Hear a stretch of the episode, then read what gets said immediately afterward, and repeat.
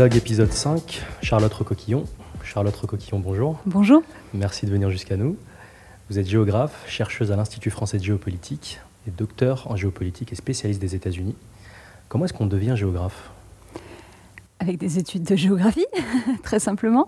Euh, non, c'est vrai que pour la géographie, c'est intéressant de dire euh, qu'on découvre souvent cette discipline euh, après le bac.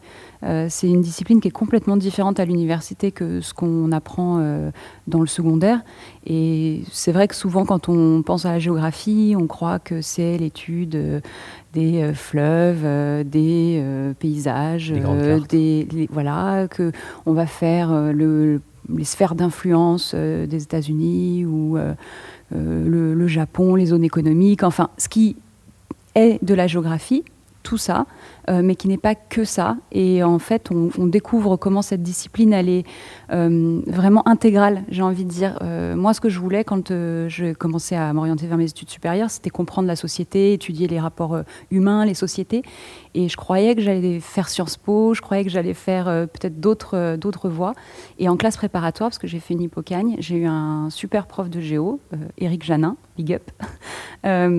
et donc, j'ai découvert cette, cette discipline en, prépa. Et donc, je me suis inscrite ensuite en, géographie euh, à la fac, en licence. Et, euh, et puis ensuite, j'ai fait mon master de géopolitique à Paris 8, à Saint-Denis, euh, qui était l'université où Yves Lacoste avait fondé l'école de géopolitique avec Béatrice Gibelin. Quelles, étaient vos références intellectuelles en grandissant? Est-ce que vous aviez des affinités particulières pour les États-Unis ou c'est quelque chose qui vous a frappé un peu plus tard? Alors, pas du tout. Tout ce que je connaissais des États-Unis, c'était euh, les préjugés euh, anti-américanistes euh, que beaucoup de Français ont. voilà, l'impérialisme américain, c'est méchant. ils, font, ils, font, la guerre partout dans le monde.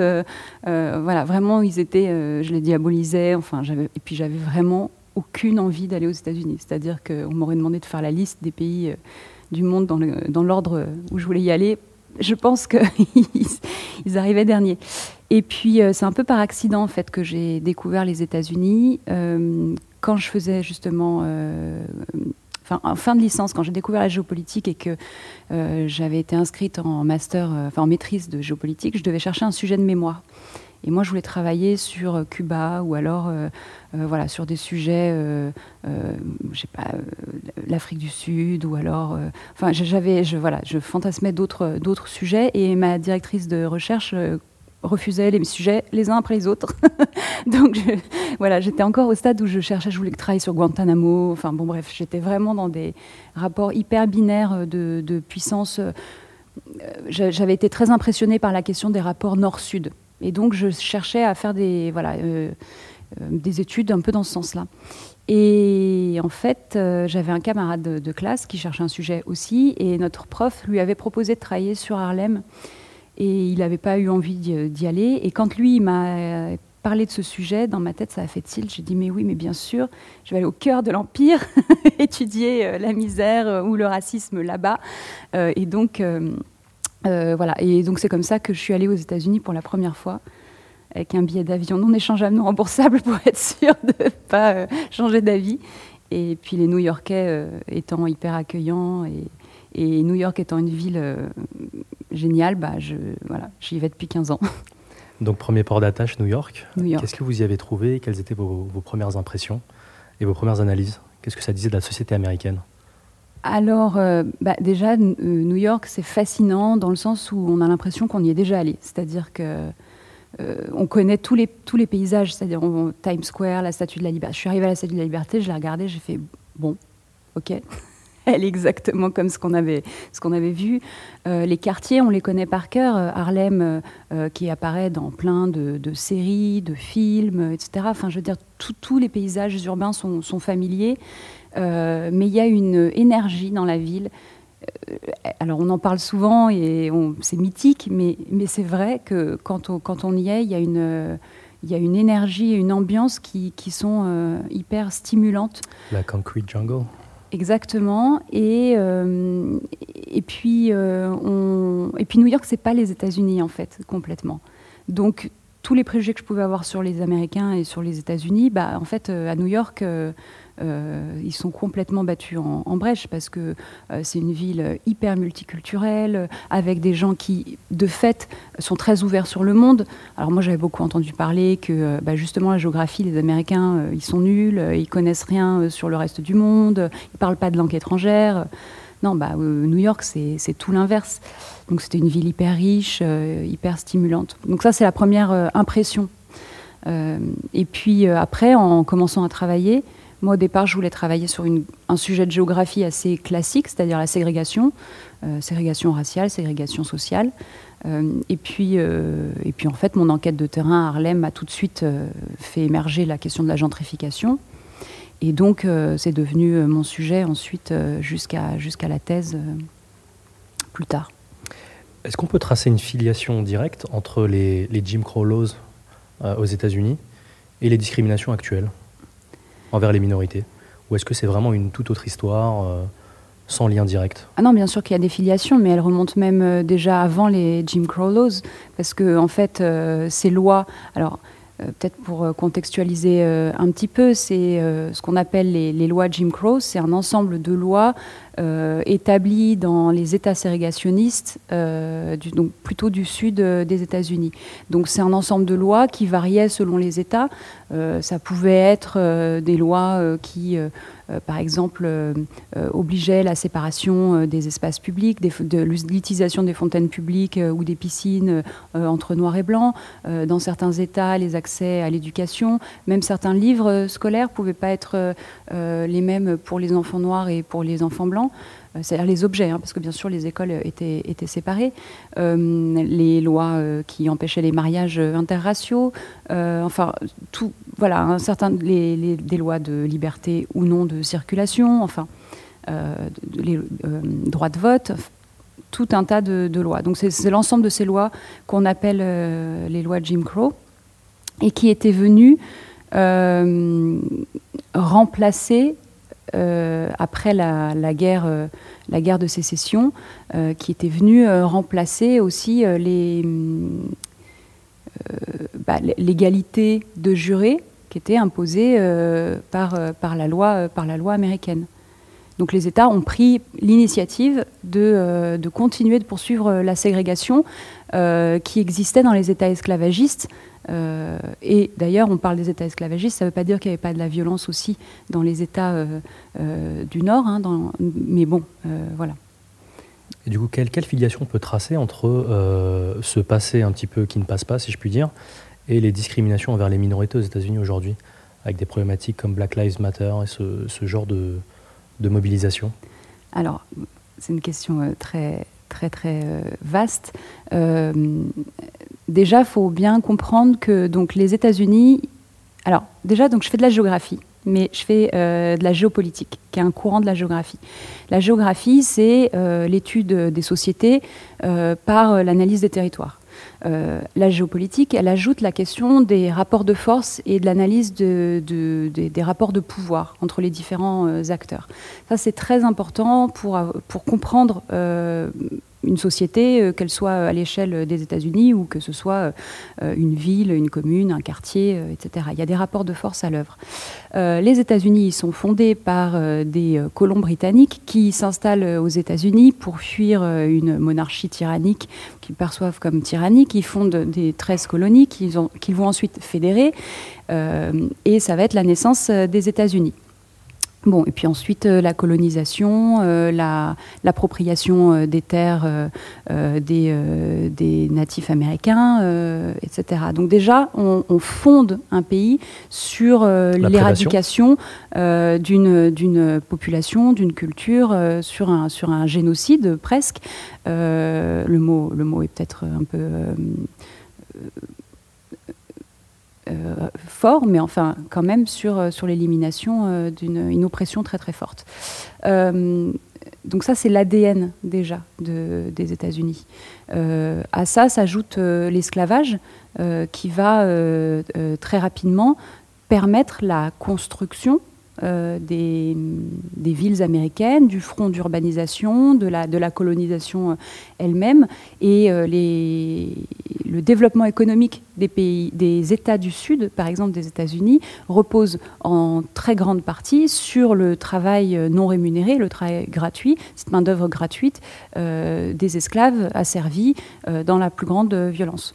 Donc, tout ça est, dans l'ADN euh, des États-Unis. Euh, même après la guerre de sécession, donc euh, pour rappel encore une fois, c'est-à-dire qu'il y a des États qui refusent de mettre fin à l'esclavage et donc qui rentrent en guerre avec le reste des États-Unis, voilà, qui voulaient faire sécession pour pouvoir maintenir l'esclavage et donc c'est la guerre de, sécession qu'ils perdent. Ce sont des États défaits, ils ont perdu la guerre et pour autant euh, donc les États-Unis unifiés, euh, vont devoir euh, bah, continuer de, se développer en assimilant du coup une population. Donc dans les États du Sud concrètement, ça veut dire que les anciens esclaves qui d'un coup accèdent au statut de citoyens et qui doivent trouver du travail rémunéré, alors qui doivent trouver du travail rémunéré, et que les euh, anciens euh, euh, maîtres d'esclaves doivent rémunérer aussi, c'est-à-dire que ça se joue des, deux côtés. Donc ça, change beaucoup les rapports dans, dans, les, États-Unis. c'est donc à la suite de cette euh, de l'abolition de l'esclavage, euh, entre autres, qu'on a euh, aussi un exode des Noirs du sud des États-Unis vers les grandes villes du nord des États-Unis, où ils vont aller fournir de la main-d'œuvre à des villes qui s'industrialisent et qui se développent de, plus en plus parce qu'il n'y avait pas assez de travail euh, dans, le sud, ou parce que c'était trop violent, parce qu'on se disait qu'on allait peut-être euh, pouvoir avoir euh, une vie meilleure, un développement personnel meilleur dans les villes, du nord que dans ces États du sud qui, malgré la fin de l'esclavage, restaient extrêmement violents. On, le voit dans, la vie de, certaines figures politiques noires américaines, comme Malcolm X, qui grandit dans cette Amérique du Sud avec une, très grande violence, un Ku Klux Klan qui est très présent au début du XXe siècle. Mm, mm. Euh, et donc toute cette population noire, enfin pas toute, mais une grosse partie, va euh, s'exiler dans les villes notamment du, nord-est américain. Voilà. Euh, et bah, c'est ça, ils vont s'exiler vers le, vers le nord des États-Unis. après, il va y avoir un certain nombre de de problématiques euh, plus spécifiques aux villes industrielles qui vont se développer. Là, ça, devient difficile de faire des, généralités parce que les États-Unis, c'est quand même un territoire qui est immense. Il euh, faut se rendre compte qu'un État comme euh, le Texas, c'est à peu près la superficie de l'Égypte. et le New Jersey, qui est un petit État, c'est à peu près la superficie d'Israël. Donc, parler des États-Unis, c'est vraiment un défi de faire des, généralités. Il y, a des, il y, a des, dynamiques territoriales et locales, régionales euh, vraiment très diverses. Donc euh, voilà. Euh, donc, donc, les villes du nord industriel se, se, développent avec, avec cette main-d'œuvre qui d'ailleurs à certains endroits va être utilisée dans des rapports sociaux, dans les conflits de classe, puisque par exemple les ouvriers, il y, y, a en même temps des, des, des mouvements migratoires d'Europe euh, et des ouvriers des, classes euh, populaires euh, blancs, irlandais, italiens, irlandais, italiens qui vont, qui vont se mettre en grève, se syndiquer, constituer des, des, des, gros mouvements, mais qui vont pas associer les ouvriers africains-américains dans cette dans, dans, dans, ces combats-là. Il va y avoir des dissensions. Les Africains-Américains vont parfois être utilisés comme Briseur de euh, grève Comme briseur de grève. Alors pas uniquement, parce qu'il y a aussi des luttes euh, chez les Africains américains, mais enfin en tout cas leur précarité et le racisme dont ils euh, sont victimes font qu'il est plus difficile pour eux de, de, se mettre en grève et de participer à ces mouvements-là. Ils subissent un peu la, double peine et la double violence à chaque fois. et puis, alors moi je suis plutôt spécialiste de la question de de, urbaine euh, et notamment donc de la gentrification. Et sur un quartier comme Harlem, on va voir que euh, ce quartier va se transformer euh, à cette période-là pour devenir ce qu'on appelle un hyper-ghetto, où il y aura une, une, hyper-ségrégation et donc des conditions de logement déplorables, etc. le mot est lâché. Est-ce que vous pouvez nous expliquer pour vous, c'est quoi la gentrification?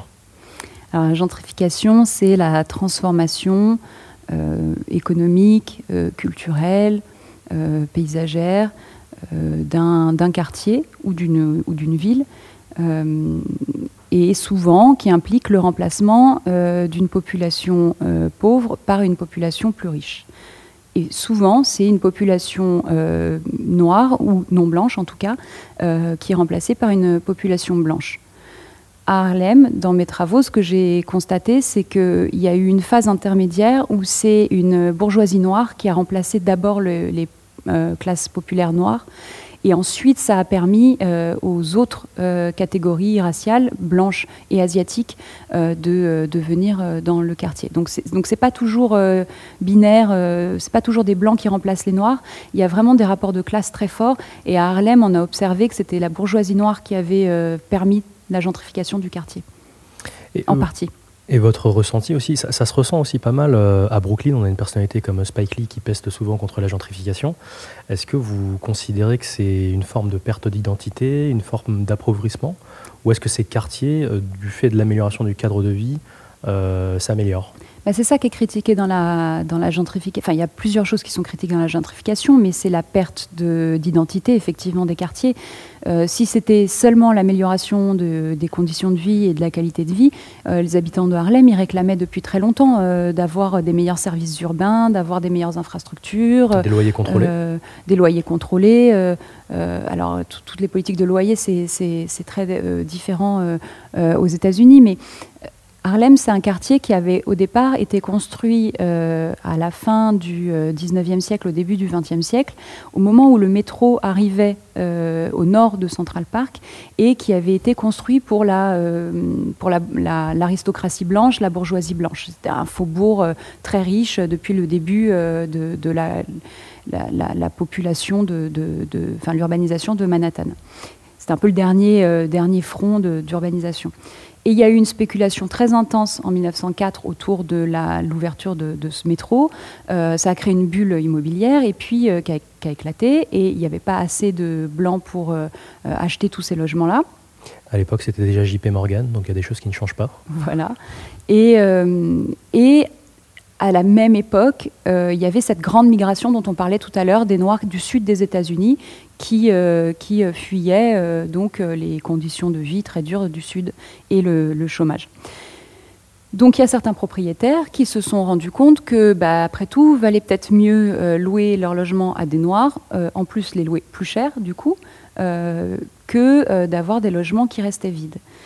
Il y en a certains qui ont même décidé d'exploiter ça encore euh, plus loin en infiltrant par exemple une famille noire dans un quartier pour faire fuir toutes les autres familles blanches, puisqu'il faut bien se rappeler que début du XXe siècle, euh, le racisme, les préjugés, les stéréotypes sont extrêmement forts et que euh, évidemment c'est tout de suite la grande peur de de toutes les dérives et déviances possibles, de la violence, et puis de la, la perte de capital immobilier. C'est-à-dire que les gens, les, familles blanches pensaient que leur logement allait perdre de leur valeur euh, avec l'arrivée des familles noires euh, dans ce quartier. Et que donc, pour sauver le patrimoine, il valait mieux déménager. Donc très rapidement, il y a un turnover comme ça de population et les familles noires euh, deviennent majoritaires dans le quartier. Sauf que ces très belles maisons euh, bourgeoises, euh, avec euh, voilà, Harlem, il y a un patrimoine architectural magnifique. au lieu d'être loués à des familles, au lieu qu'une famille noire remplace une famille blanche, ces logements, ils ont été découpés pour accueillir plus de gens. Parfois, il y avait même des pièces seulement qui étaient louer, par exemple la salle de bain. Parfois, il y avait des, des, roulements. On louait euh, quelques heures euh, le jour, quelques heures la nuit pour justement les ouvriers qui venaient juste dormir à la maison. on leur faisait des prix qui étaient beaucoup plus élevés que, que, les, que les familles blanches, etc.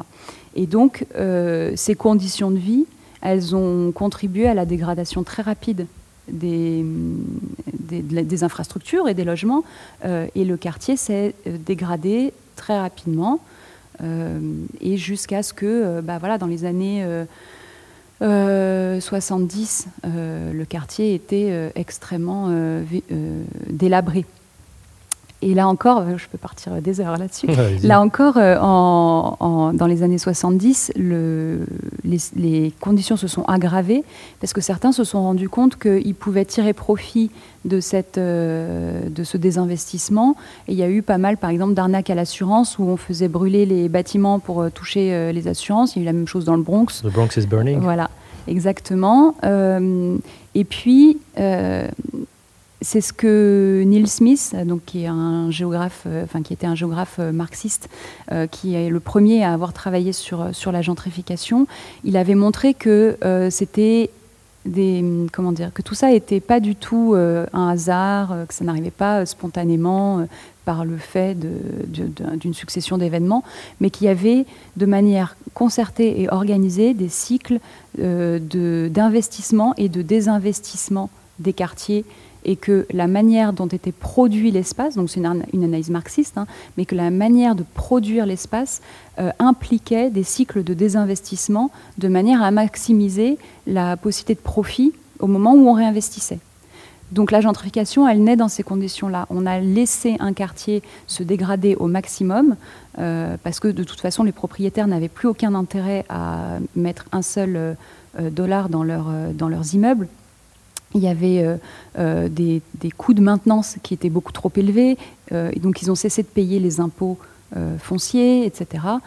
Et ils ont abandonné leurs leur bâtiments. La problématique de la drogue aussi dans ce quartier-là qui, s'est ajouté euh, la, problématique du crack, la problématique euh, du sans-abrisme, la problématique du chômage, euh, parce que ce qui s'est passé aussi dans les années 70, c'est que les gains du mouvement des droits civiques dans les années 60 ont permis aux classes moyennes noires, ou en tout cas aux familles qui le pouvaient, financièrement et économiquement, de quitter ces villes-centres puisque comme la ségrégation était légale, même si on était euh, médecin, si on était noir, on n'avait pas accès à des quartiers bourgeois blancs. Quand la ségrégation résidentielle euh, a été interdite euh, par les lois des droits civiques au début des années 60, un certain nombre de familles noires de la petite bourgeoisie ou de classe moyenne, moyenne supérieure, sont parties vers les banlieues en pensant en partie euh, que euh, ça irait mieux là-bas, que euh, le racisme y serait moins fort, que la qualité de vie y serait meilleure, qu'ils pourraient élever leurs enfants, etc. Enfin, et donc, ça n'a laissé dans les centres-villes que les populations les plus vulnérables, ceux qui n'avaient pas les moyens d'y échapper. Les gens qui étaient dans les logements sociaux, les gens qui n'avaient pas de, moyens financiers ou pas de ressources, les malades, etc. Donc euh, on a eu comme ça un cumul de, processus qui ont conduit à cette, euh, situation hyper dégradée dans les années 70 euh, et 80, qui a ensuite permis à la municipalité de récupérer un certain nombre de terrains et d'immeubles qui avaient été laissés vacants, parce que justement comme les propriétaires ne payaient plus leurs impôts, leurs taxes foncières, impôts locaux, il y avait une loi qui, leur qui permettait à la mairie de préempter ces bâtiments.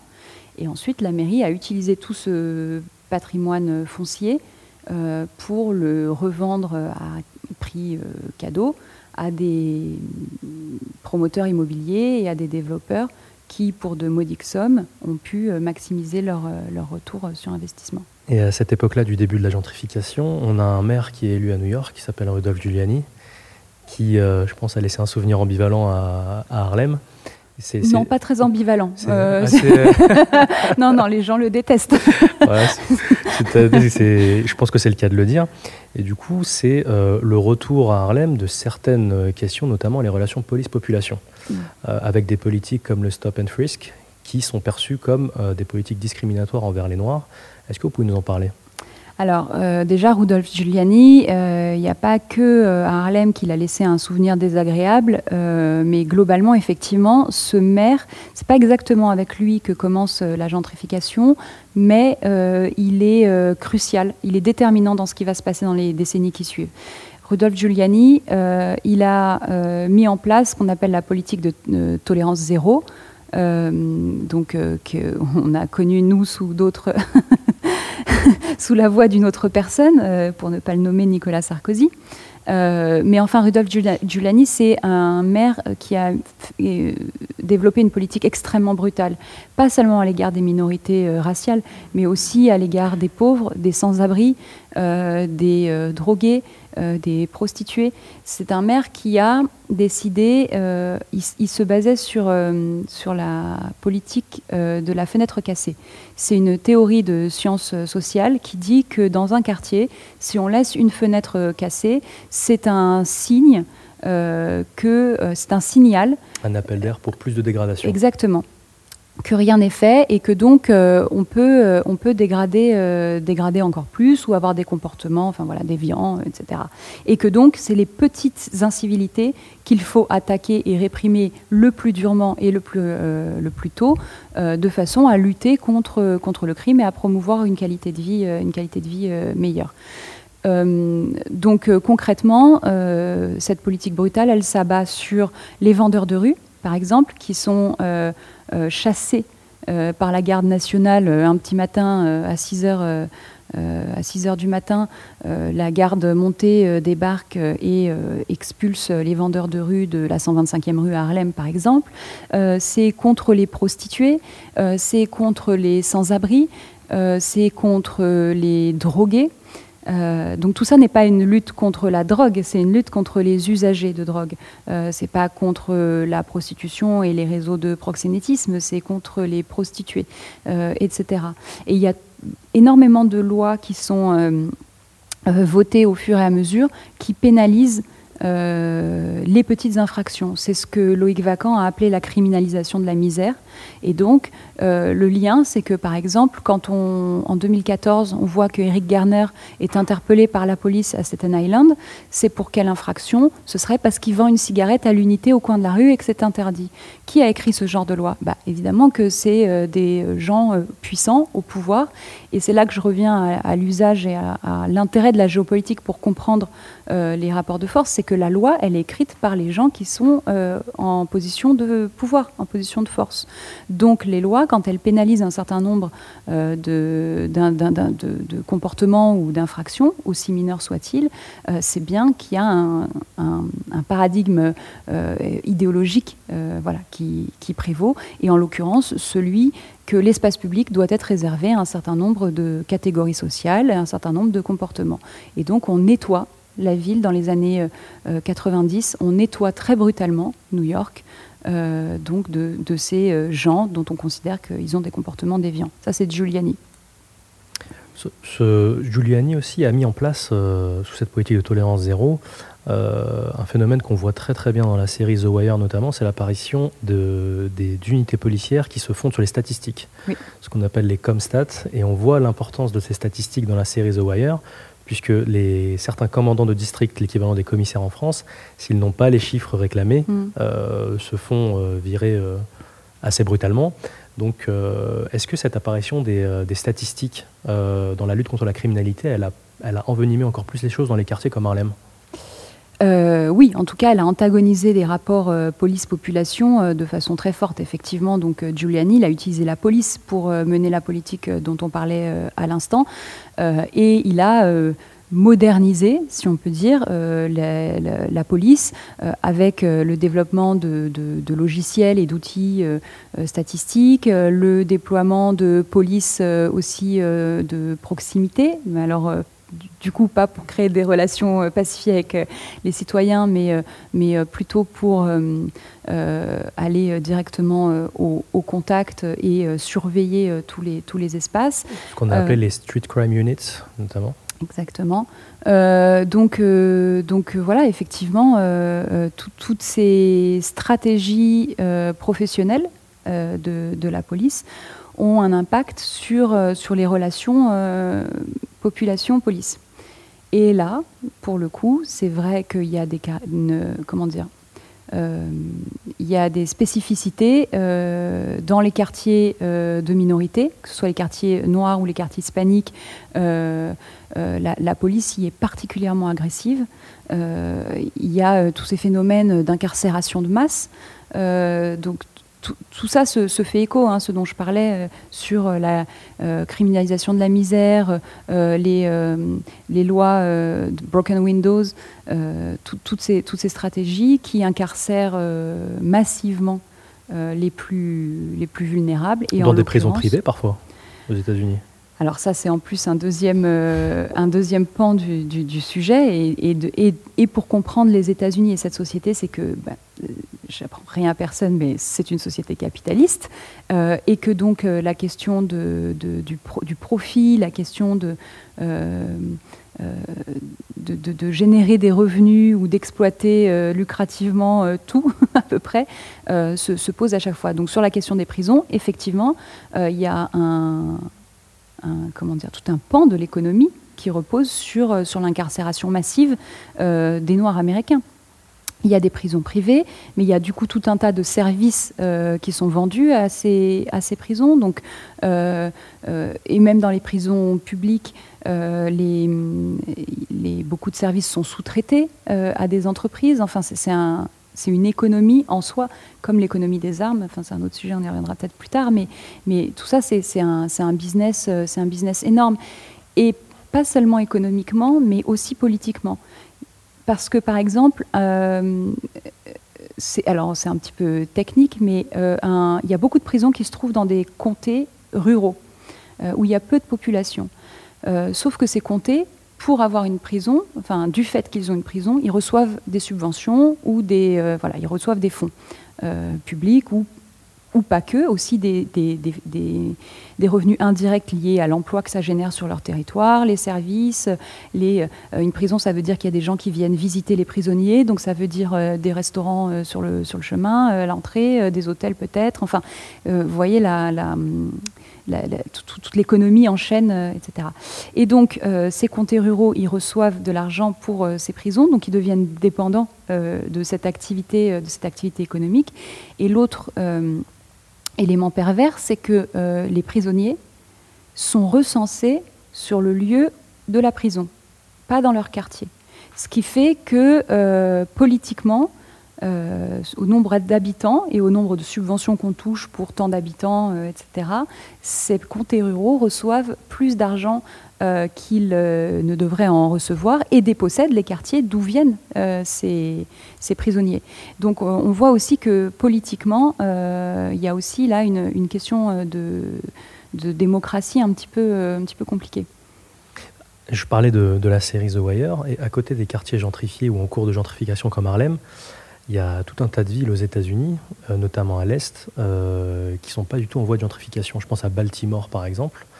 Euh, est-ce que vous pensez que ce qui, est, ce qui est dépeint dans la série The Wire, par exemple, c'est de l'ordre du documentaire, comme certains le pensent aux États-Unis?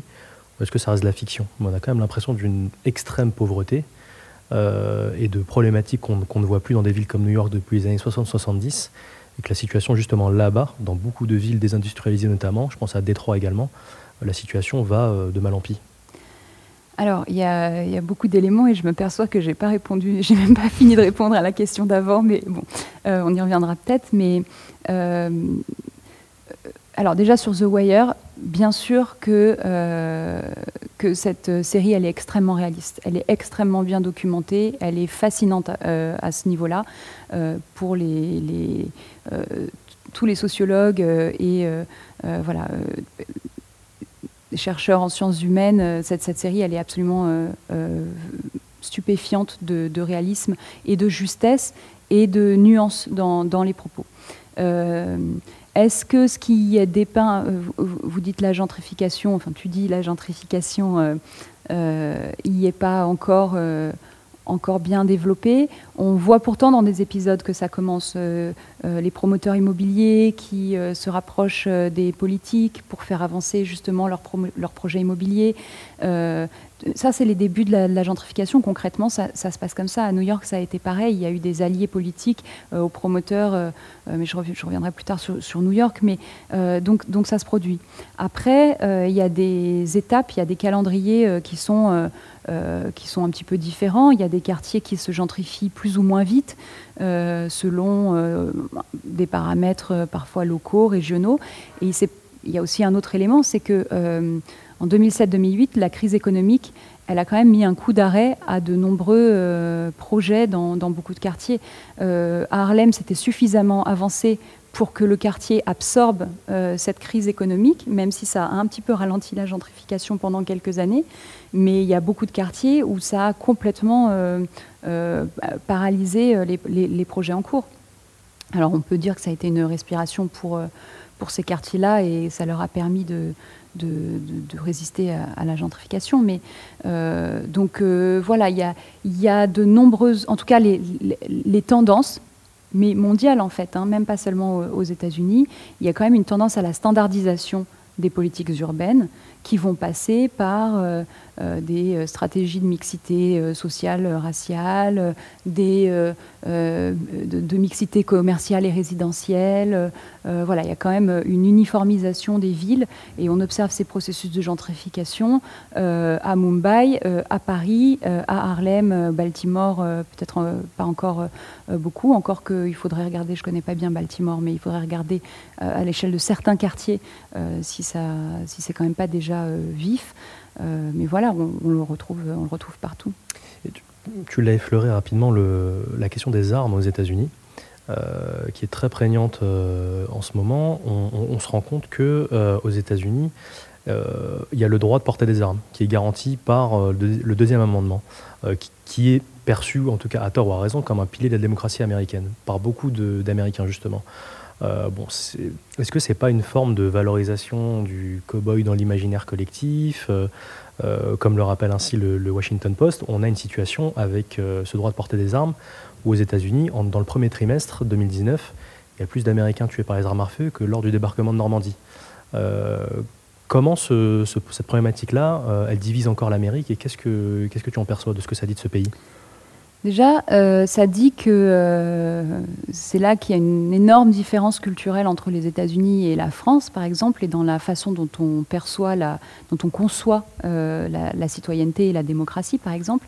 C'est que donc les États-Unis sont, sont fondés sur une valeur d'individualisme qui, est, qui est revendiquée. C'est-à-dire que la valeur qui prédomine, c'est la liberté.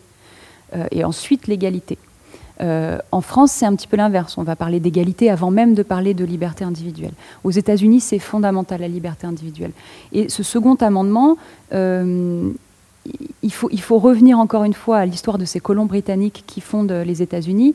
Ils ont en tête à cette époque-là deux choses d'une part, euh, que le gouvernement euh, potentiellement euh, peut être tyrannique et que donc il faut pouvoir se défendre contre le gouvernement. C'est de là que naît le second amendement et la possibilité que les citoyens armés forment une, une, armée, une milice citoyenne pour renverser un gouvernement qui serait potentiellement tyrannique. Et, euh, le, deuxième élément, c'est que euh, les pères fondateurs ne font pas tellement confiance euh, aux gens pour être capables de décider d'avoir des, analyses politiques très, très justes ou très pertinentes. c'est pour ça qu'ils mettent en place ces sénateurs, ce, collège électoral voilà, de, de, sages qui vont décider pour, pour, pour la nation. Donc les Américains, ils sont très attachés à ce second amendement parce que pour eux, c'est euh, la possibilité de, euh, de, s'affirmer contre, contre l'État et surtout, ils, ne veulent pas à aucun titre et à aucun prix que le gouvernement interfère avec leur liberté individuelle et leurs droits personnels. Quand on est aux États-Unis, c'est impressionnant ce blocage. Est-ce que tu l'as vécu de la même manière sur euh, l'attachement à ce droit justement de porter des armes? Oui, mais c'est ça. C'est ça, c'est que, c'est que euh, de toute façon, que ce soit sur le sujet euh, euh, de l'avortement, que ce soit sur le sujet du droit à porter des armes, que ce soit sur la religion, que ce soit en fait que ça, se, que ça s'exprime de manière conservatrice ou pas, conservatrice selon nos propres termes. Hein, là, effectivement, je suis, je parle en tant que française, mais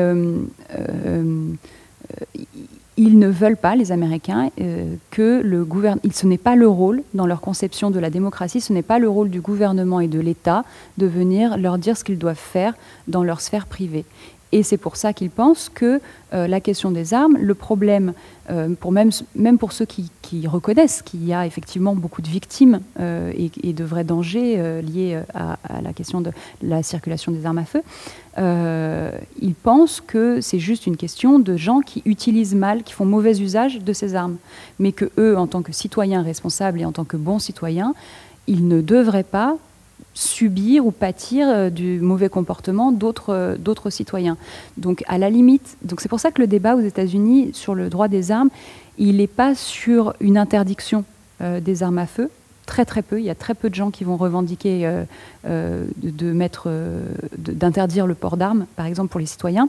Mais il va être sur la législation et l'encadrement de l'accès aux armes ou de l'usage euh, des armes. Mais, euh, mais voilà, globalement, ils, pensent que euh, les citoyens ont le droit, d'être armés même si au départ euh, le fait que c'était pour la chasse ou pour euh, etc euh, même s'ils ne chassent plus même si ils veulent ils veulent pouvoir être armés ils veulent avoir le droit à la légitime défense. Là il y a beaucoup d'États aussi qui ont des ce qu'on appelle les stand your ground les lois stand your ground donc qui disent que à partir du moment où il y a quelqu'un qui rentre dans notre propriété la propriété ça peut être le jardin la voiture l'appartement on a le droit de lui tirer dessus même si cette personne n'était pas armée même si cette personne etc parce que c'est de la légitime défense, on a le droit de, protéger autant sa propriété que sa famille. Voilà, donc c'est un petit peu difficile à comprendre euh, pour nous, mais effectivement, on touche à, l'ADN de leur, euh, de leur conception de la citoyenneté, de la démocratie. on, le voit dans. Là, je m'adresse à nouveau à la géographe. On le voit notamment dans tes cartes que je recommande vraiment euh, à tous. Est-ce que finalement, c'est pas Trump qu'on sous-estime souvent, qu'on dépeint comme un imbécile, qui a le mieux compris les aspirations de beaucoup d'Américains qui se sentent relégués géographiquement. Euh, la classe blanche paupérisée notamment, euh, les gens qui ne sont pas dans les grandes villes, qui aspirent justement à ce qu'on les laisse entre guillemets tranquilles, mm. à payer moins d'impôts, à avoir le droit de porter des armes, qu'on déconne pas un peu trop sur le droit à l'avortement qui devrait quand même être très encadré, voire mm. ne pas exister. Est-ce que c'est pas Trump qui, qui, a mieux perçu que les démocrates qui pourtant se prétendent euh, les alliés des classes populaires, ce que justement ces classes paupérisées euh, désiraient aux États-Unis. Est-ce que c'est pas ça actuellement le problème? Euh, alors il est vrai a, que l'élection de Trump en grande partie résulte de, ce malaise de l'Amérique blanche et notamment des classes moyennes qui se sont paupérisées, comme, comme tu viens de bien le, résumer et le, le récapituler, et qui, euh, et qui avait une crainte du déclassement et pas mal de facteurs euh, euh, d'indices, hein, d'indicateurs sociodémographiques qui, qui montraient que l'espérance de vie des Blancs déclinait, que le chômage augmentait, que l'ascension sociale était, était plus difficile. enfin, voilà, il y avait une peur, une peur du déclassement.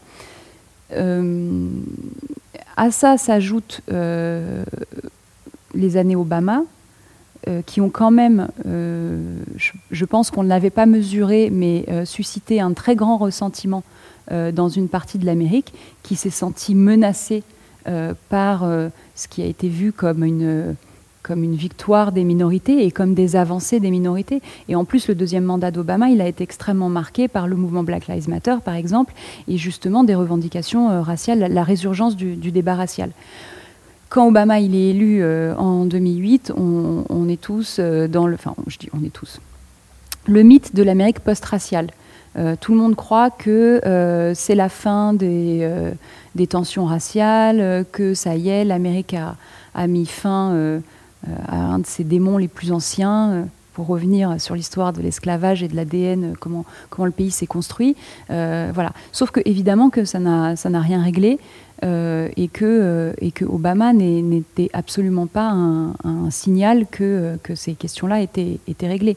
Et d'ailleurs, au moment où il est élu, en 2008, et qu'il y a au même moment la crise des subprimes, euh, les premières familles à être laissées sur le carreau par cette crise des subprimes, cette crise, cette crise, cette crise des subprimes, c'est, ce sont les familles noires. Euh, et les familles euh, hispaniques, euh, à qui on avait vendu beaucoup de, prêts véreux et D'ailleurs, ce sont les seuls groupes qui n'ont pas complètement récupéré leur patrimoine depuis, cette crise, parce que les, les, les, les familles blanches qui avaient tout perdu, etc., ont récupéré leur patrimoine depuis. Ce n'est pas le cas pour, pour, les, pour, les, pour les classes moyennes noires. Donc, enfin, mais pour les classes moyennes inférieures noires. Donc, donc il y avait cet élément. Euh, donc il y avait un espèce de retour de bâton, je pense, d'une partie des électeurs blancs de l'Amérique blanche euh, qui, euh, qui voilà, voulait un peu punir finalement cette, cet épisode et refermer cet épisode d'avancée pour les minorités. et puis, côté démocrate, il n'y a pas eu une mobilisation assez forte autour d'Hillary Clinton qui, il faut le rappeler quand même, euh, a eu beaucoup plus de voix. Pardon, euh, Hillary Clinton qui a eu beaucoup plus de voix euh, que Donald Trump au cours de l'élection, mais le système électoral hérité de la Constitution des États-Unis et des pères fondateurs fait que les États ruraux ont encore aujourd'hui plus de pouvoir que les États urbains de la côte Est ou, de l'Ouest américain. Donc tous ces facteurs ont contribué euh, effectivement, plus le populisme de, Trump, euh, euh, voilà, les avancées des, conservateurs très très forts, etc. Est-ce que finalement, avec ce que tu viens de dire et le fait que le système électoral américain le, favorise quelque part, on n'est pas parti sur une ère aux États-Unis qui favorise longtemps les, les Trump américains, je dirais? Est-ce que la procédure aussi d'impeachment qui est lancée actuellement, elle va pas faire, elle va pas avoir un peu l'effet inverse pour les démocrates, c'est-à-dire qu'elle va beaucoup antagoniser, puisqu'une procédure euh, mm. de, la, de, de, ce type-là est extrêmement rare aux États-Unis. Est-ce que ça va pas encore plus euh, raviver les tensions alors qu'on on estime qu'il y a très peu de chances qu'elle aboutisse? Alors je, fais très peu de prospective. Je ne peux pas euh, prédire ce qui, ce qui va se passer. les faits étaient suffisamment accablants pour que pour que cette procédure euh, aboutisse sur l'impeachment de Trump, de euh, puisque au départ, Nancy Pelosi, elle ne voulait pas lancer cette euh, procédure. Elle a attendu jusqu'à ce que effectivement tous les critères soient, réunis. et, les, et, les, démocrates suffisamment unis aussi autour de cette procédure. Je, je, ne sais pas si ça va accroître ou pas les tensions. Les démocrates ont l'air d'être dans une, une énergie et un dynamisme euh, un petit peu différent, assez constructif. On sent qu'ils sont en train de se resserrer aussi euh, euh, sur une, on va dire, plus à gauche sur l'échiquier politique qu'ils ne l'ont été. On est encore loin, ceci dit, de l'élection, donc euh, où ça va aller, euh, c'est encore difficile à dire, mais l'émergence de figures comme euh, Alexandria Ocasio-Cortez ou même celle de Bernie Sanders, qui était déjà présent à la dernière élection, mais qui continue d'être là et de faire une campagne haut dans les sondages. Une figure comme Elizabeth Warren aussi, qui est, est solide. Euh, je ne peux pas dire où ça va aller, mais en tout cas, les, démocrates sont, euh, me, paraissent être dans une, dans une dynamique où ils se rassemblent sur un projet plutôt, euh, plutôt plus à gauche, plus progressiste qu'avant. Et l'autre élément, c'est qu'au niveau des, des mouvements sociaux et des mouvements comme Black Lives Matter ou des associations, des leaders euh, euh, communautaires, euh, etc., ils ont rejoint la, campagne de façon plus... Comment dire on avait, on avait vu des antagonismes très forts entre Black Lives Matter et Hillary Clinton, par exemple, et même Bernie Sanders à l'époque. Ces mouvements, ils avaient beaucoup de rancune et de critiques tout à fait euh, légitimes hein, d'ailleurs, mais contre ces euh, démocrates établis qui n'avaient pas suffisamment intégré la question des minorités et qui venaient courtiser les minorités uniquement au moment où, enfin, pour, pour, des besoins électoraux, mais qui en fait sur le fond les avaient trahis et abandonnés à à maintes reprises. Donc il y avait une stratégie assez agressive finalement avec des militants par exemple qui venaient, qui débarquaient dans des meetings et qui, voilà, qui, qui gênaient euh, la, campagne. Euh, Là, j'ai l'impression que la stratégie a un petit peu changé euh, et qu'ils euh, sont plus nombreux à, par exemple, faire campagne pour des candidats euh, à l'investiture démocrate. Je sais que les fondations aussi, les fondations privées ont commencé à, mettre de l'argent sur la table pour pouvoir permettre à des militants de, faire campagne, de s'investir, de travailler sur le terrain. Donc il me semble qu'il est en train de se passer des choses sur, le, terrain. après, dire exactement où ça va aller, pour l'instant, c'est un peu tôt. Une dernière question sur les États-Unis, en tout cas, c'est peut-être qu'une impression. Euh, les mouvements comme Black Lives Matter ou Occupy Wall Street avant ça, euh, est-ce qu'ils sont vraiment représentatifs ou ils sont pas en essoufflement? Et finalement, est-ce que euh, l'élection de Trump, c'est pas j'ai envie de dire, un cinglant démenti électoral pour les causes qu'elle porte? Bah, au contraire, j'ai envie de dire que l'élection de Trump, elle montre que tout ce que dénonce Black Lives Matter et Occupy Wall Street est plus que jamais vrai. Il y a une société qui est extrêmement clivée. et, donc, euh, alors Occupy Wall Street, c'était un mouvement un petit peu plus ponctuel, même si la, réalité sociale dénoncée, euh, elle, persiste. Hein. Les richesses sont détenues par 1% euh, des Américains et 99% se partagent tout le reste. mais euh, et Black Lives Matter, est-ce qu'il s'essouffle? Je ne sais pas. Je, pense que ça dépend de, l'échelle à laquelle on regarde. Ça s'est essoufflé sur le plan euh, médiatique euh, international, oui, ça c'est sûr. Aujourd'hui, les médias sont un petit peu moins attentifs à ce que, fait le, mouvement Black Lives Matter. mais ça ne veut pas dire que sur le terrain, ils, ils font rien. il y a eu beaucoup d'avancées à la fois sur le plan politique et électoral, par exemple, localement, il y a eu des, procureurs, par exemple, qui n'ont pas été réélus, qui ont, été destitués, ou d'autres qui ont été élus. Il y a eu des maires euh, de grandes villes, y compris, qui ont été, été élus. Euh, il y a, donc ça, c'est sur le plan politico-électoral. Il y a eu aussi des, avancées sur le plan législatif. Il y a pas mal d'États qui ont légiféré sur le fait que les policiers doivent porter des, body caméras, euh, ou sur le fait que... par exemple, les, seuils de prison pour euh, détention de marijuana, enfin, euh, tout un tas de, mesures législatives qui euh, sont destinées à améliorer les relations entre les Noirs et la police ou la question de l'incarcération massive des, Noirs et donc de, faire réduire cette disparité. Donc ça, ce sont des avancées aussi concrètes sur le plan, euh, sur le plan législatif. Euh, il y a eu des avancées euh, en termes symboliques. Toutes les, campagnes qui ont conduit à la, la, suppression, le, oui, d'enlever certaines statues, par exemple, dans les espaces publics euh, de généraux de l'armée confédérée, euh, donc euh, voilà, d'esclavagistes finalement qui étaient encore dans l'espace public, qui étaient sur les frontons des écoles ou qui nommaient des autoroutes ou voilà. C'est quoi ta position là-dessus, à titre informatif? Sur, les, sur le fait d'avoir une statue d'un général esclavagiste dans l'espace public, du général Lee, bah, ma position c'est que, c'est que de célébrer euh, des personnages euh, de cette façon-là, euh, sans même contextualiser de façon critique, est extrêmement problématique. On sait bien que les imaginaires collectifs, ils sont très imprégnés. C'est la même chose sur la question de la présence des femmes dans, l'espace public, par exemple. le fait que la, toponymie voilà, des, rues dans les villes soit euh, très minoritairement féminine et que quand c'est des femmes, c'est euh, la place devant la crèche ou une impasse dans un coin de...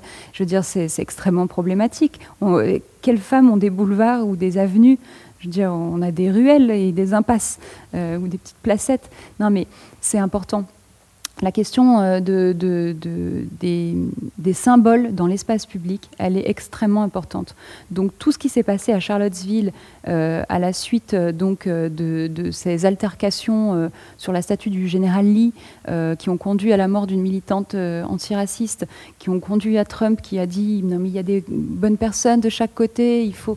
Non, eh ben, je veux dire évidemment que donc là, il y, a des, avancées quand même, parce que ces, statues, elles sont retirées au, fur et à mesure. À New York, il y a un exemple de la statue du docteur euh, euh, Marion Sims, qui est le premier gynécologue. Euh, donc, euh, il est euh, considéré comme le père de la gynécologie moderne, etc., l'inventeur du spéculum, sauf qu'il a conduit la moitié de ses expériences sur des femmes noires, etc., et sans anesthésie, dans, une grande souffrance, et que, voilà, c'est relativement monstrueux la façon dont il a produit ces résultats. de, voilà. Et donc, donc il y avait une statue de lui euh, à Harlem euh, qui a été, euh, qui a été très longtemps contestée et qui maintenant a été démontée et qui est remplacée par, une statue de femme, de femme noire. Donc, ça, sont des victoires, je pense, qui sont directement imputées à, à Black Lives Matter. Le fait qu'on parle plus des relations raciales et des tensions raciales dans la presse, dans les médias, voilà, un petit peu partout, ça, c'est quand même de grandes victoires. Comment est-ce qu'on comment est-ce qu'on réévalue l'histoire euh, avec les informations dont on dispose aujourd'hui euh, sans faire d'anachronisme, je dirais? Comment est-ce que est-ce que c'est pas là le, la difficulté du, de l'exercice? Bah, bah, bien sûr, mais par exemple si on prend cette, euh, cette, cette question des statuts, en grande partie, les gens disent mais alors pourquoi pas mettez, mettez, une statue, mais euh, mettez aussi avec euh, un, texte ou un livret qui permettent de comprendre euh, ce, personnage, ce général, son rôle dans, dans l'histoire des États-Unis, etc. Il ne s'agit pas de toute cette question de la censure. Finalement, on en, entend parler aussi dans, les arts, pardon, dans les arts, et il y a eu beaucoup de d'œuvres qui ont été qui ont été critiquées euh, je, cherche là, il y a un exemple récent qui m'échappe. Euh, il y a la question des blackface, par exemple, au théâtre? Il y a la question des blackface au théâtre. Il y a eu. Euh, alors, il y, a, il, y a différents, il y a la question des blackface au théâtre. Il y a la question, par exemple, on se souvient que l'exposition Exhibit B qui avait euh, en France, euh, enfin ailleurs dans le monde, à Londres aussi, fait scandale euh, donc de, ce, de cet artiste blanc sud-africain qui mettait en scène des, des comédiens reproduisant donc des, Sud-Africains noirs au temps de l'apartheid et esclaves, etc. donc dans des positions subalternes, violentées, etc. Et une des critiques, c'est celle de la, de la fascination pour, euh, pour, la, pour la destruction des, corps noirs et pour la violence à l'encontre des corps noirs. Donc ça, c'est critiqué, et à, enfin, juste titre. Euh, il y a euh, le même type de critiques qui sont faites, par exemple, euh, pour très d'actualité euh, pour la question des femmes et des hommes qui produisent des films alors même qu'ils sont euh, accusés d'agression sexuelle. On a Polanski en ce moment. et puis il y a eu les déclarations extrêmement fortes et courageuses d'Adèle Haenel, par exemple. Et, elle le dit très bien il ne s'agit pas d'aller interdire les, filmographies, il ne s'agit pas d'effacer de, la mémoire, mais il s'agit de contextualiser et de savoir et de replacer dans, le contexte. Donc effectivement, il ne faut pas faire de révisionnisme, il ne faut pas euh, être anachronique, et ça je, te rejoins, parce que c'est vraiment parfois un des biais euh, qui est... Euh, voilà, c'est qu'effectivement, on, on formule des critiques qui sont à l'aune de ce qu'on sait aujourd'hui et de ce qu'on comprend aujourd'hui des relations raciales, euh, des relations sociales, euh, etc. Euh, mais en même temps, il n'y a pas de raison de ne pas contextualiser, critiquer, d'avoir un appareil critique. Je veux dire, les historiens, les sociologues, les géographes, l'ensemble des, sciences humaines et, et, sociales sont là pour justement aider à comprendre les situations et comprendre pourquoi aujourd'hui on en est là euh, voilà, à, la lumière de, ces héritages et de ces histoires.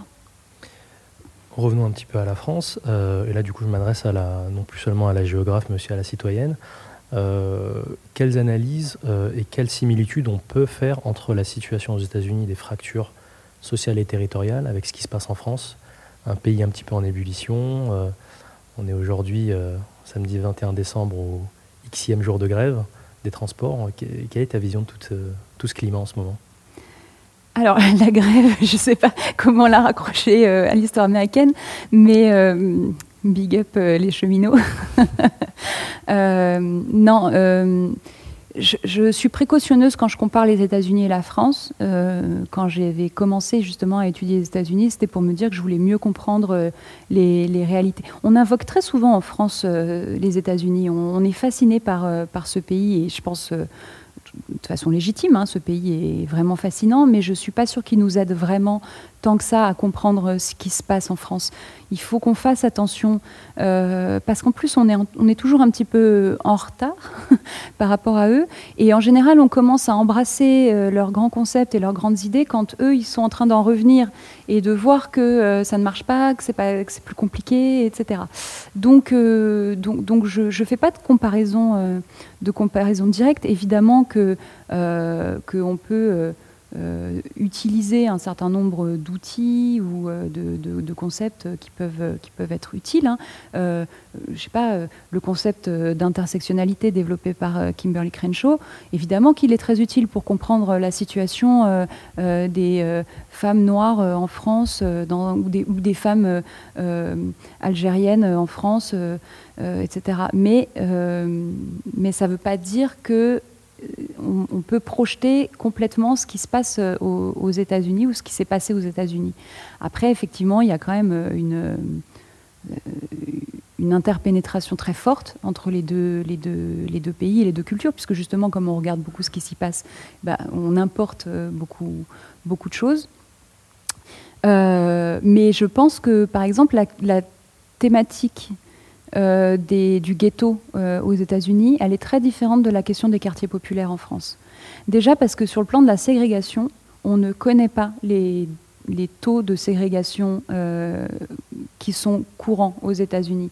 C'est-à-dire que si on fait juste des généralités, hein, parce qu'après localement on peut trouver évidemment des, des, exceptions, mais les quartiers français ne sont pas aussi ségrégés que les quartiers américains. Les quartiers américains on peut facilement trouver des quartiers où il y a 95% euh, de, noirs ou d'hispaniques euh, encore, encore aujourd'hui. Est-ce que ce n'est pas le cas en France aussi? Dans on trouvera pas... dans certaines zones qui sont vraiment relayées Peut-être qu'on va trouver 95% de non-blancs mais ce n'est pas 95% de noirs ou 95% euh, d'hispaniques. Je dirais dans le 95% de, entre guillemets, minorités issues de l'ancien empire colonial. Oui, mais je ne dis pas que, que ni que c'est souhaitable, ni que c'est moins grave. Je dis que c'est différent, que c'est très différent. Aux États-Unis, par exemple, si on regarde, euh, on sait que les villes, euh, on sait que le pays est ségrégué, voilà, là encore, la géographie, elle aide euh, à, étudier à différentes échelles, mais le territoire. Mais donc, on, sait que le, pays est ségrégé euh, selon les États, selon les régions, mais aussi selon les villes, et à l'intérieur des villes, selon les quartiers. Mais même à l'intérieur des quartiers, je veux dire, par exemple, à Harlem, euh, il y a le quartier hispanique, mais il y a une poche où sont les Mexicains, il y a une poche où sont les Portoricains, et de l'autre côté du quartier sont les Dominicains. Donc on peut faire une... Euh, voilà, on dit sont, c'est des hispaniques, mais ils ont des euh, euh, sous-cultures qui sont très différentes. et les Noirs, c'est pareil. Il y a des quartiers africains-américains, des quartiers africains et des quartiers caribéens qui ne se mélangent pas. Donc c'est des degrés de ségrégation qu'on ne, qu'on ne, connaît pas, euh, qu'on ne connaît pas en France. C'est pas, pas, le même, euh, pas le même héritage. Euh, et les problématiques, par exemple, qu'il y a entre les portoricains et les mexicains, elles sont très différentes. ou entre les dominicains et les portoricains. Les portoricains qui ont la citoyenneté américaine, par exemple, ils ont alors ils subissent le racisme, hein, encore une fois, je minimise pas du tout, mais ils ont un certain nombre de privilèges celui de la citoyenneté notamment, celui du passeport euh, américain, euh, que les Mexicains ou que les Dominicains n'ont pas. Donc ça, concrètement, ça leur euh, change aussi la vie parce qu'ils ont accès au logement public, à un certain nombre d'emplois auxquels les immigrés n'ont pas accès, etc., à des prestations sociales, des services sociaux. Donc ça, ça crée des, distinctions importantes, des dynamiques différentes entre interminoritaires. Euh, en France, c'est quand même très différent, je trouve, la question des, quartiers populaires, même s'il y a euh, euh, une, ségrégation forte par rapport aux standards qu'on connaît, nous, en France. mais l'empire, la question du post-colonialisme, c'est pas tout à fait la même que celle du post-esclavagisme non plus. Du coup, je vais expliciter mon propos. on, a plutôt l'impression en France que les fractures territoriales précèdent les fractures politiques. Dans cette veine-là. Je, pensais par exemple aux travaux d'un géographe qui s'appelle Christophe Guilluy, qui estime par exemple que 60% des Français vivent dans ces zones-là reléguées, les zones périurbaines, et que les politiques français ne parlent plus à ces, à ces zones-là, et qui sont souvent aussi euh, des Français, alors je déteste l'expression, mais euh, je, pense, j'en ai pas une autre en tête, mais entre guillemets Français de souche, mm. qui ont l'impression d'être déclassés, l'impression d'être paupérisés, et que ce vote-là devient contestataire. Mm. Et c'est les similitudes que je vois peut-être avec la classe blanche paupérisée qui a voté Trump que je voulais faire apparaître. Et est-ce que euh, est-ce que c'est une comparaison pertinente ou pas du tout Encore une fois, faut pas faut pas comparer ce qui n'est pas comparable? Je ne suis pas spécialiste de la France, donc mon propos n'est pas euh, scientifique quand je parle. Enfin, je, voilà, je connais moins la France. Mais euh, euh, en géographie, l'étude du territoire, elle, elle est intéressante parce que, à la fois, effectivement, de comprendre les territoires permet de comprendre les sociétés euh, les, gens sont façonnés par, les territoires et, les, interactions sociales sont, euh, conditionnées par les territoires. Mais l'inverse est vrai aussi. les, sociétés, les gens euh, font les territoires. Donc c'est un, va-et-vient, c'est un aller-retour. Donc les, fractures territoriales et politiques, je ne sais pas s'il y en a une qui précède l'autre. En fait, elles se, nourrissent mutuellement. Après, effectivement, il y a des des périphéries en France, des périphéries au sens très large euh, du terme, c'est-à-dire que euh, c'est en gros des, espaces euh, invisibilisés, occultés, mal, desservis par les services publics, par exemple. Je pense qu'il y a un problème gravissime de perte des services publics dans plein de territoires ruraux, et que ça, c'est dramatique pour la cohésion nationale, la cohésion territoriale, la, enfin, Et, il peut y avoir des parallèles d'ailleurs à faire avec certains quartiers populaires euh, de banlieue euh, euh, qui sont aussi ségrégés, plus urbains et plus denses au niveau de la population, mais qui sont aussi enclavés et mal servis en, infrastructure et, en services publics. Donc il y a sans doute des choses à faire. Comme ailleurs, on observe plutôt une peur de l'autre et une mise en concurrence des groupes plutôt qu'une euh, identification des problématiques communes et des, convergences euh, possibles. Euh, voilà ce que je peux dire. Pour, pour rebondir sur les quartiers populaires, est-ce que malgré les discriminations, malgré ce qui est dans l'ADN américain que tu, as, que tu as très bien explicité tout à l'heure, est-ce que finalement les États-Unis réussissent pas mieux à intégrer le fait minoritaire dans la fabrique nationale, je dirais, que la France qui s'est qui construit et qui se pense comme universaliste c'est euh, tout le.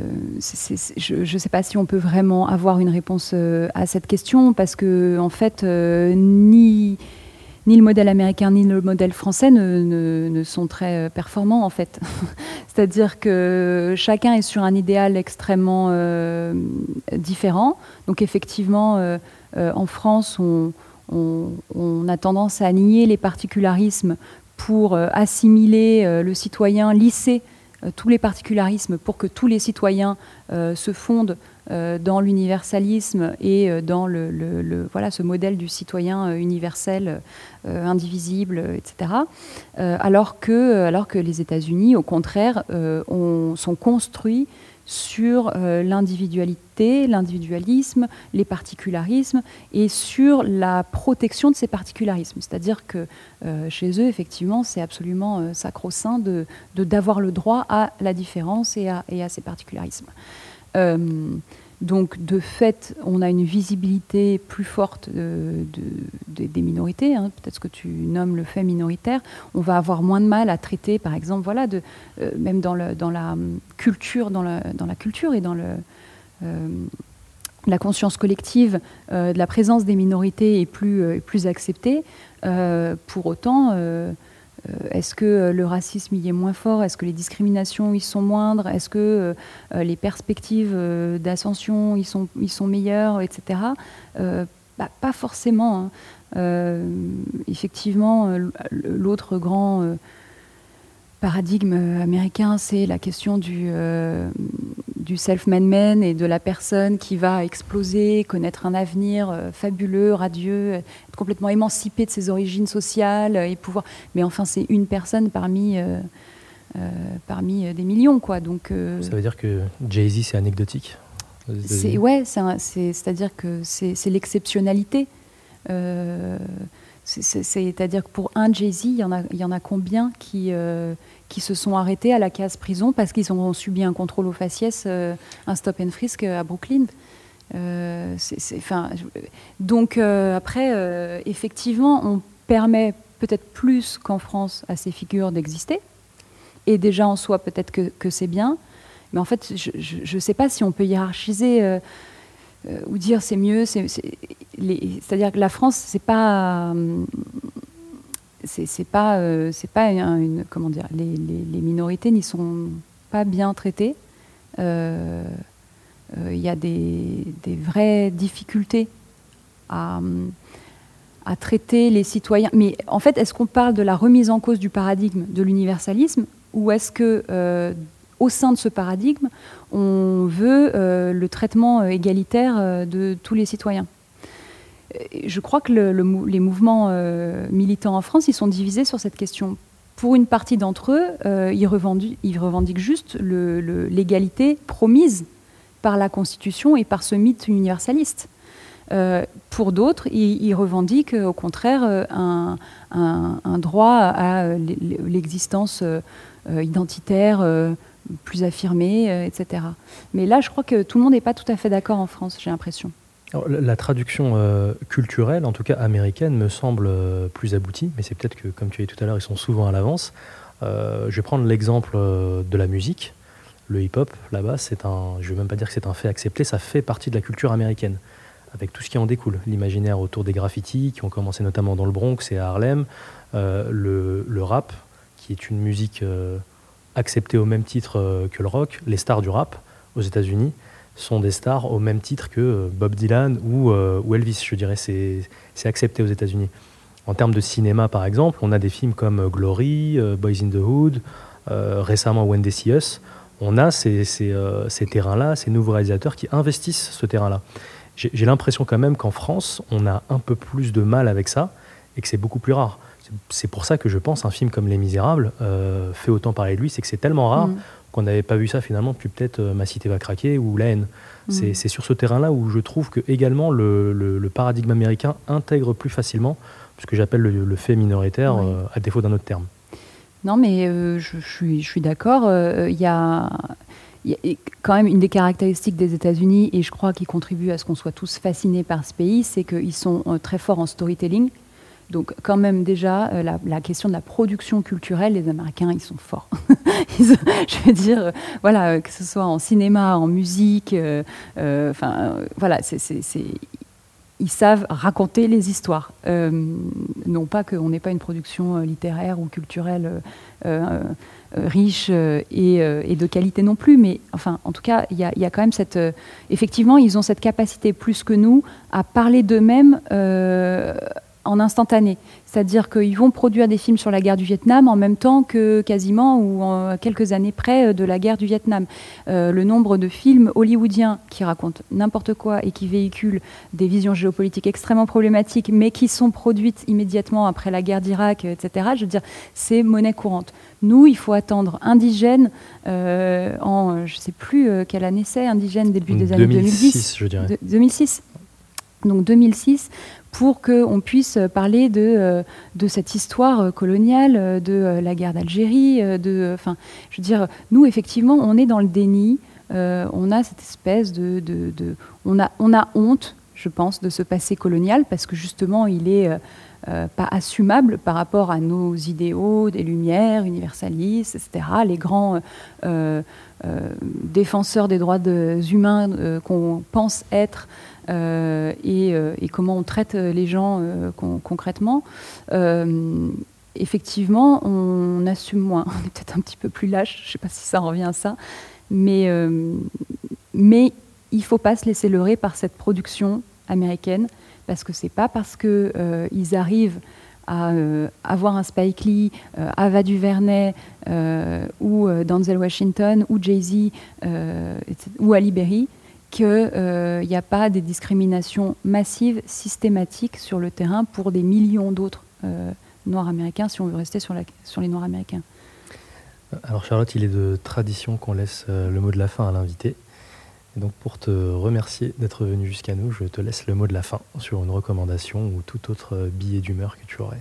J'avais pas du tout prévu, je l'avais vu pourtant. Euh, je sais pas, je, je, je, vous laisse faire des recherches sur Harlem parce que euh, j'ai pas fini. Je me suis arrêtée à de Giuliani, mais il y a aussi Bloomberg qui est arrivé dans la balance. Donc euh, euh, voilà, la gentrification du quartier a été parachevée par ce chantre du capitalisme, etc. Et sinon, bah, je sais pas, je vous recommande si vous connaissez pas donc la série The Wire, peut-être vous connaissez, mais si vous connaissez pas le dessin animé The Boondocks, qui est un, dessin animé satirique qui euh, fait le portrait de deux petits garçons euh, noirs euh, qui sont élevés, qui viennent du South Side de Chicago et qui sont élevés par leur grand-père dans une banlieue du coup de Chicago.